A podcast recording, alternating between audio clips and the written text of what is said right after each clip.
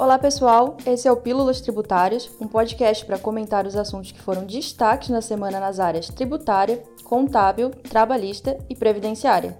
Eu sou a Giane, consultora jurídica na área trabalhista e previdenciária. Eu sou a Amable, também consultora jurídica da área trabalhista e previdenciária. Bom, é notável a tendência mundial das empresas readequarem suas estruturas societárias e adotarem novos modelos de gestão de negócios a fim de facilitar o acesso ao capital, se tornarem mais competitivas, ter um bom clima organizacional e diminuir os riscos de multas e processos judiciais. No Brasil, em decorrência de vários escândalos envolvendo grandes empresas nacionais, foi demonstrado falhas na implementação de políticas de governança corporativa e a necessidade de uma revisão das práticas de mercado. Nesse contexto, em 2013 foi publicada a Lei 12.846, que é denominada Lei de Combate à Corrupção ou a Lei da Empresa Limpa, e foi regulamentada pelo Decreto 8.420 de 2015, que passa a dispor sobre os programas de integridade. O que se nota com isso, Amable, é que todos os segmentos, sejam públicos ou privados, eles se preparam para uma nova realidade, que é a realidade de agir em conformidade, não só para maximizar, potencializar os lucros, mas também para evitar litígios e melhorar a imagem e a função social da empresa.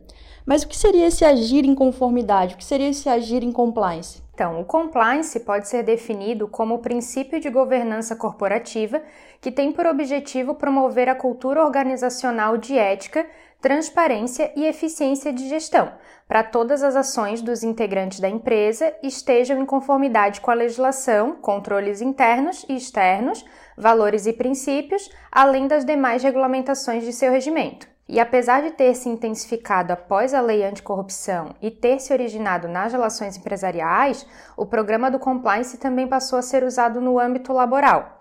Assim, a empresa que adota um programa de compliance trabalhista estabelece uma série de políticas e medidas internas, como o código de conduta, o regimento interno, né? Visando a integridade, a transparência, ações éticas e legais. Além disso, cria canais de comunicação e formas de incentivar a denúncia de irregularidades e combate à discriminação na empresa. É, e, e, especificamente né, na contratação de empregados, a implementação do compliance ele, se, ele deve se dar em todas as fases da contratação. Então, tanto a fase pré-contratual como o processo seletivo, na hora que a empresa vai avaliar o currículo, no tratamento de dados dos empregados, na hora de marcar e fazer o exame admissional. No registro de empregado, a empresa ela deve observar o prazo de registro, o envio ao social, cuidar para não fazer informações desabonadoras, caso ainda utilize a CTPS física, e no contrato de trabalho. Então, até mesmo na fase pré-contratual, ela pode suscitar em litígios trabalhistas, como discussões de questões envolvendo anúncios de emprego, armazenamento de informações pessoais, exigência de experiência e certidões de antecedentes criminais, discriminação, entre outras situações que afrontam tanto os direitos individuais quanto os direitos coletivos. Exatamente, Giane. Até um exemplo legal para citarmos é com relação à promessa de contratação, que na prática acaba ocorrendo algumas vezes e não se tem muito esclarecimento quanto às consequências. Mas caso o empregador desista da contratação do candidato após a sua comunicação na aprovação do processo seletivo, ele pode ser responsabilizado pelos prejuízos causados ao candidato em virtude da violação do dever de lealdade e boa-fé contratual, conforme jurisprudência do TST. Então, há necessidade de cada vez mais as empresas adotem medidas para agirem em conformidade com as leis e tentarem diminuir os impactos negativos para os dois lados. Sim, não é uma missão muito fácil, mas necessária e de grande importância, pois há irregularidades que prejudicam os resultados operacionais, além de influenciar no clima da empresa e lesar de forma direta ou indireta a própria imagem da empresa. É, cabe frisar que a empresa deve ter cuidado, principalmente quanto ao armazenamento de dados pessoais dos candidatos e empregados, em todas as fases da contratação. A Lei Geral de Proteção de Dados, instituída pela Lei 13.709 de 2018, é o marco legal brasileiro e dispõe sobre os critérios, limites e penalidades para o tratamento de dados da pessoa natural. Esta lei abrange as pessoas naturais e as pessoas jurídicas de direito público ou privado, com o objetivo de proteger os direitos fundamentais de liberdade e de privacidade e o livre desenvolvimento da personalidade da pessoa natural. E apesar de não ter uma previsão expressa amable na LGPD, quanto às relações de trabalho, é inafastável sua aplicação em relação aos dados pessoais dos empregados ou dos trabalhadores que prestem serviço, ainda que sem vínculo de emprego. Importante ressaltar que nas hipóteses enumeradas lá nos incisos 2 até o 10 do artigo 7 da LGPD, é afastada a necessidade de consentimento para o tratamento de dados pessoais, muito embora permaneça sempre né, a obrigação de respeito aos demais direitos resguardados pela lei, tais como a finalidade e a boa-fé. E dentre as hipóteses, destaca-se a necessidade de cumprimento de obrigação legal ou regulatória pelo controlador, que nesse caso o tratamento de dados é considerado como necessário ao atendimento do interesse público que justifica a obrigação legal ou regulatória. É, outra hipótese que prescinde o consentimento diz respeito à necessidade de execução de contrato ou de procedimentos preliminares relacionados a contrato, igual está previsto no artigo 7 ali no inciso 5 da LGPD. Uhum. Nessa situação, o titular dos dados tratados deve ser parte do negócio jurídico. Aqui podemos usar como exemplo o contrato firmado pela empresa com um trabalhador autônomo que lhe prestará serviços.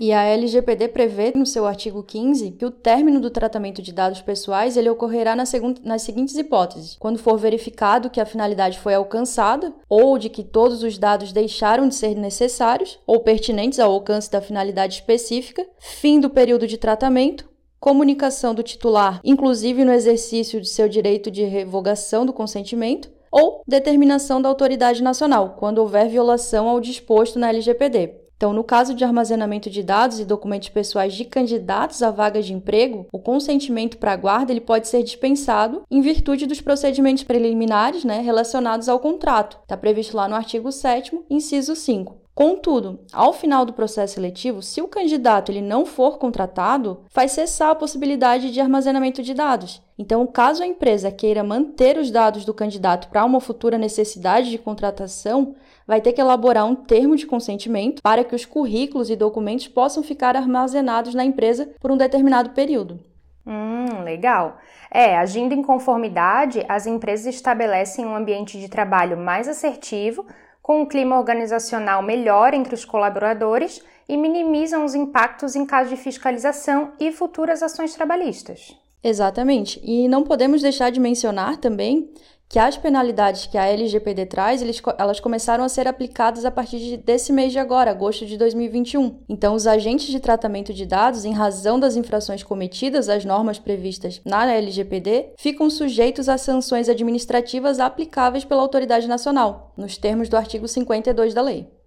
É, a previsão, as sanções, elas vão variar de advertência multa simples de até 2% do faturamento da pessoa jurídica de direito privado, grupo ou conglomerado no Brasil no seu último exercício, excluídos os tributos, limitada no total a 50 milhões de reais por infração. Bloqueio dos dados pessoais, a que se refere a infração até a sua regularização, a suspensão parcial do funcionamento do banco de dados a que se refere a infração pelo período máximo de seis meses, podendo ser prorrogado também por igual período até a regularização da atividade de tratamento pelo controlador, e outras penalidades previstas. Sim, as penalidades elas são bem severas e as empresas devem ficar sempre atentas. Aproveitando, quem quiser saber mais sobre o conteúdo abordado neste podcast, no dia 20 de agosto, eu irei ministrar um curso sobre a contratação de empregados e o compliance online, vai ser das 9 às 11 horas da manhã.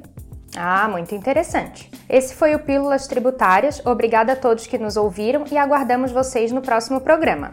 Obrigada e não deixe de nos acompanhar nas redes sociais. Até mais. Tchau, tchau. Tchau, tchau.